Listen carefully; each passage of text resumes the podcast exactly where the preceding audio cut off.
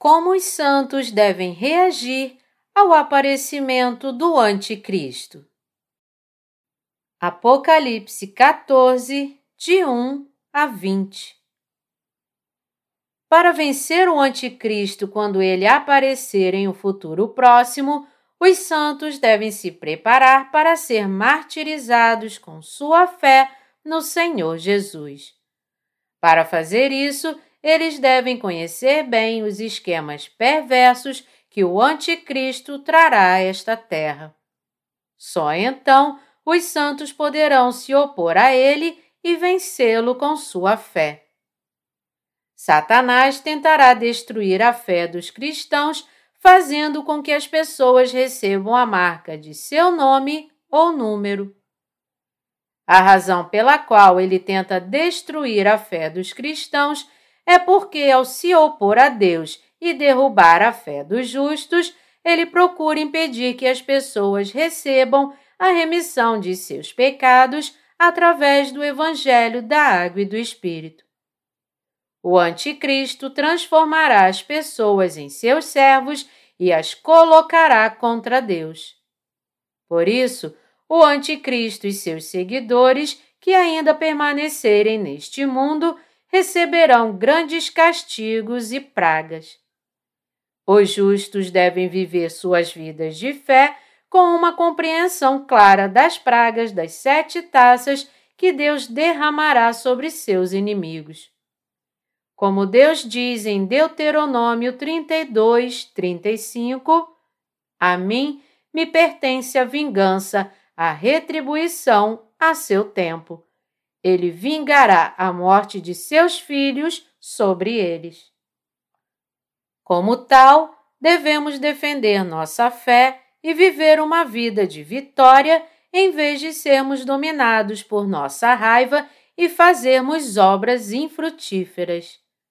Acreditando no fato de que Deus destruirá todos aqueles que ainda permanecerem nesta terra após o martírio, os santos deverão lutar contra o Anticristo a palavra da verdade que nunca deve ser esquecida.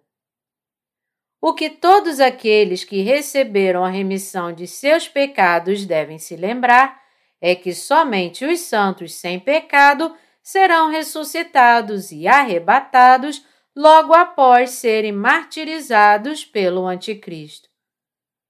Quando chegar o dia do aparecimento do Anticristo e do martírio dos santos, nunca devemos esquecer que todas as promessas de Deus serão cumpridas.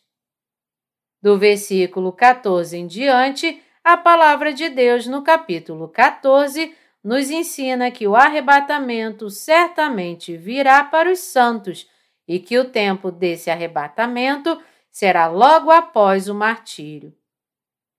Não devemos esquecer que nossa ressurreição e arrebatamento virão depois que Satanás fizer as pessoas receberem sua marca. Para os justos que serão martirizados pelo Anticristo, as bênçãos da primeira ressurreição e arrebatamento os aguardam.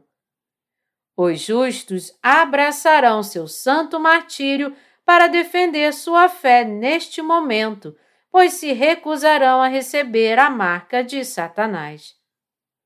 Os justos martirizados, portanto, receberão suas recompensas de acordo com seu trabalho nesta terra, e a glória de Deus será acrescentada a eles. Não fique triste nem zangado quando vir que os companheiros santos ou servos próximos a você são martirizados para defender sua fé.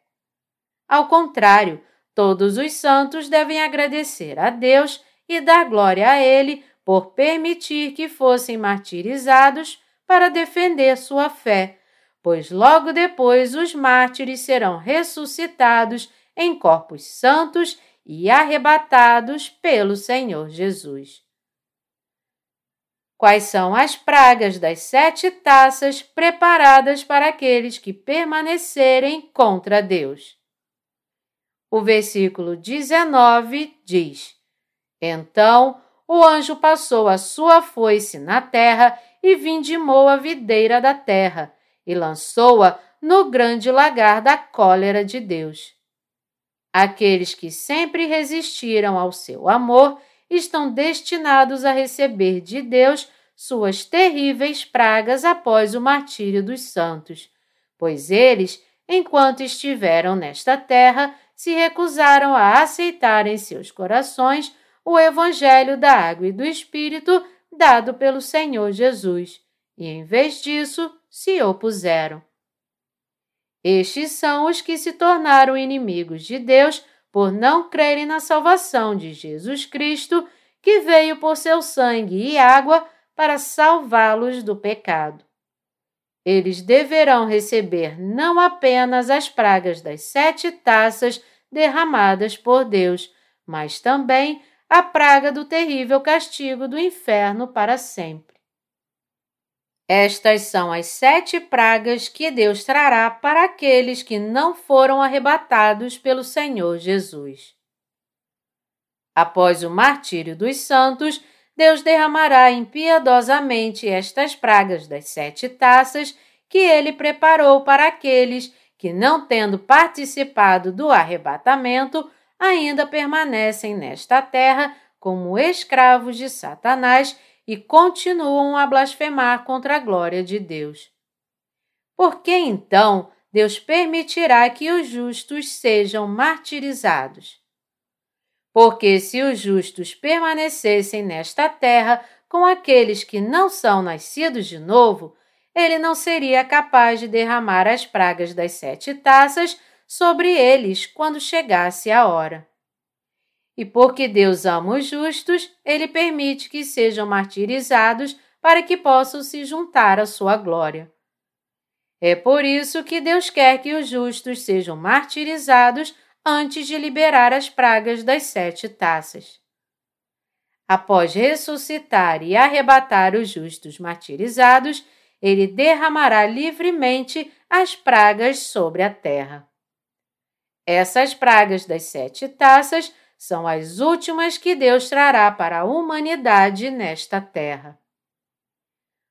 O reino milenar e a autoridade dos santos. A era do reino milenar começará quando o Senhor Jesus, com seus santos, descer a esta terra novamente. Mateus 5, 5 nos diz: Bem-aventurados os mansos, porque herdarão a terra. Quando o Senhor Jesus retornar a esta terra com os santos, a palavra de Salmos 37, 29, que diz: Os justos herdarão a terra, será cumprida. Quando o Senhor Jesus descer a esta terra com todos os santos, ele lhes dará autoridade para fazer desta terra a sua. Neste momento, ele dará autoridade para uns reinarem sobre dez cidades e outros cinco cidades. O Senhor Jesus renovará esta terra e tudo que nela há quando ele retornar, e fará os santos reinarem com ele sobre ela por mil anos a partir de então. Qual é então a esperança com a qual os justos desta era podem viver? Eles podem viver esperando o dia em que o reino de Cristo será construído nesta terra. Quando o reino do Senhor Jesus vier a esta terra, a paz, a alegria e as bênçãos que fluem do seu reino finalmente estarão sobre ela. Vivendo sob o reinado do Senhor Jesus, nada nos faltará e viveremos em sua abundância e perfeição transbordante.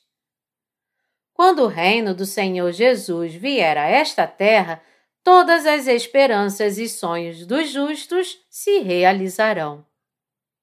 Após viver nesta terra por mil anos, os justos então entrarão no eterno reino dos céus, mas aqueles que permaneceram contra Deus, em contraste, serão lançados no lago de fogo e enxofre eternos, sofrendo para sempre e sem descanso, dia e noite. Os justos devem, portanto, viver na esperança esperando o dia do Senhor Jesus. Todos os justos não devem esquecer que o martírio, a ressurreição, o arrebatamento e a vida eterna pertencem a eles.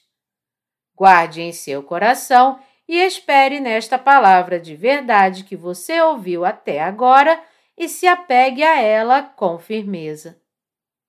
Até o dia da volta do Senhor Jesus, os justos viverão pregando o Evangelho da Água e do Espírito e colocando sua esperança no reino dos céus. Os justos têm autoridade para viver para sempre no reino de Deus e autoridade para pregar o Evangelho da Água e do Espírito nesta terra. O que devem fazer os santos que vivem nesta era de trevas? É bastante claro que esta é uma era de trevas e que está se tornando cada vez mais difícil viver.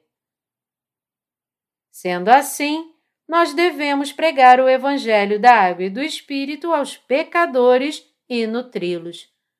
Por todo o mundo, os justos devem espalhar o amor de Deus e a remissão de seus pecados através do Evangelho da Água e do Espírito dado por Jesus Cristo. Isto é o que os justos devem fazer agora. Se perderem esta oportunidade presente, ela nunca mais voltará.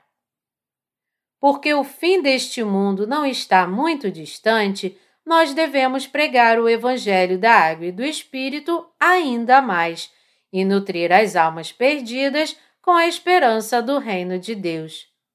Esta é a melhor coisa que os justos devem fazer. No mundo atual, há muitos que, mesmo não tendo a palavra do Evangelho da Água e do Espírito, afirmam crer em Jesus e viver suas vidas servindo ao Senhor. Mas aqueles que levam suas vidas religiosas sem a verdade real são todos falsos profetas. Esses mentirosos são os enganadores que só exploram os bens materiais dos crentes em nome de Jesus. Portanto, temos pena daqueles que tentam viver suas vidas de fé enquanto são enganados por esses falsos profetas.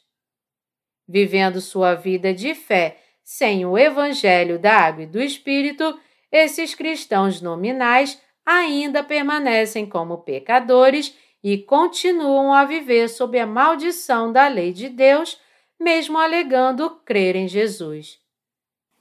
Eles estão sempre vivendo em pecado, ignorando que se eles apenas crescem no Evangelho da Água e do Espírito, todos os pecados em seus corações simplesmente desapareceriam e os tornariam brancos como a neve, e o Espírito Santo seria dado a eles como seu dom. Mas, ao contrário, os servos de Deus que creem e pregam o Evangelho da Água e do Espírito vivem em paz. Os servos de Deus e seu povo se regozijam no Evangelho da água e do Espírito. Eles testificam. Ao levar os pecados do mundo sobre si de uma vez por todas com seu batismo de João, e sendo julgado por esses pecados na cruz, o Senhor Jesus fez todos os pecados do mundo desaparecerem quando eu criei nesta salvação da expiação, todos os meus pecados que pesavam sobre mim também desapareceram. Agora me tornei justo. Com tais testemunhos, os santos da Igreja de Deus estão dando glória a Deus. Aqueles que têm essa fé podem finalmente ter sua esperança no céu. A primeira ressurreição é um evento reservado para os santos. Em pouco tempo, o Senhor Jesus retornará a esta terra. Em um futuro não muito distante, alguém que se tornará o Anticristo aparecerá e imprimirá sua marca na mão direita ou na fronte de muitas pessoas. Quando este tempo chegar, você deve saber que a segunda vinda do Senhor Jesus bem como o martírio, ressurreição e arrebatamento dos santos, estarão próximos de você. Quando este dia e hora chegarem, você deve saber que será um dia de alegria para os santos, mas para os pecadores que não nasceram de novo, um dia de julgamento do pecado.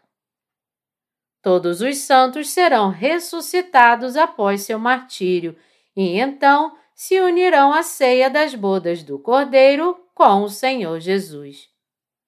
Quando você e eu fomos martirizados neste tempo, nossos corpos logo serão ressuscitados e arrebatados. Não importa o que possa ter acontecido com os corpos dos santos que partiram antes de nós, se seus corpos já se transformaram em pó ou se eles não têm mais nenhuma forma, não é problema. Quando este tempo chegar, os santos serão ressuscitados não nos corpos fracos do presente, mas em corpos perfeitos. Os justos serão ressuscitados em corpos santos neste momento e viverão com o Senhor Jesus para sempre. Mesmo quando tempos difíceis nos aguardam, quando o Anticristo surgir e nos perseguir, deveremos defender nossa fé em Jesus Cristo, crendo na palavra de Deus que agora ouvimos. Além disso, não devemos esquecer que, porque você e eu cremos no Evangelho da Água e do Espírito, todos nós participaremos do martírio dos santos, sua primeira ressurreição e seu arrebatamento. Agora, você não deve se afastar de sua fé nesta verdade e viva uma vida que luta contra e vence o Anticristo. Até que este dia chegue, devemos estar com eles que foram salvos antes de nós, crendo na verdade, apegar-nos à palavra de Deus e seguir o Senhor Jesus com fé. Mesmo agora, existem muitos mentirosos que estão enganando as pessoas. Mesmo agora, um número incontável de pessoas, como servos de Satanás, estão ensinando a falsa fé. Em particular, existem muitos mentirosos que defendem e ensinam a doutrina do arrebatamento pré-tribulacional para suas congregações, tentando convencê-los de que não tem nada a ver com a grande tribulação de sete anos. A Bíblia, em contraste, nos testifica claramente que o martírio e o arrebatamento dos santos virão um pouco depois dos primeiros três anos e meio da tribulação. Não nos deixemos enganar por tais mentirosos. Em vez disso, saibamos e creiamos que quando os primeiros três anos e meio do período de sete anos da grande tribulação passarem por nós, todos seremos martirizados e logo depois seremos ressuscitados e arrebatados simultaneamente. Você deve, portanto, ficar longe dos falsos profetas que ensinam não ter nada a ver com a grande tribulação de sete anos. Os verdadeiros santos acreditam que seu martírio, ressurreição, arrebatamento e a ceia das bodas do Cordeiro acontecerão pouco depois dos primeiros três anos e meio da tribulação. Então, como devemos viver agora? A esta altura, você já percebeu que se alguém crê no Senhor Jesus como Salvador, isto é, que o Senhor Jesus veio a este mundo, carregou os pecados do mundo com seu batismo de João, derramou seu sangue na cruz e ressuscitou dos mortos, o Espírito Santo vem ao coração deste crente como seu dom. Você deve ouvir com seus ouvidos e crer com seu coração no que o Espírito Santo lhe diz através da Igreja de Deus e permanecer em sua fé em Deus. Todos os santos devem viver suas vidas de fé lideradas pela Igreja de Deus. Por si mesmo, ninguém pode pregar o Evangelho da água e do Espírito, nem guardá-lo, nem servi-lo. É por isso que a Igreja de Deus é tão importante, mesmo para os santos que já nasceram de novo. Deus, assim, estabeleceu sua igreja e seus servos nesta terra, e através deles está alimentando suas ovelhas. Em particular, as obras de Deus se tornam ainda mais preciosas e importantes à medida que o fim dos tempos se aproxima de nós. Como tal, oro e espero que você viva uma vida fiel, cheia do Espírito Santo. À medida que o fim dos tempos se aproxima, os justos devem trabalhar ainda mais para se unir, orar, confortar, abraçar e ajudar uns aos outros e viver para o Senhor Jesus, unidos em um único coração e um único propósito. Deus permitiu o martírio, a ressurreição, o arrebatamento e a vida eterna aos santos. Vamos todos viver o tipo de vida que luta e vence o Anticristo e então permanecer com confiança diante de Deus.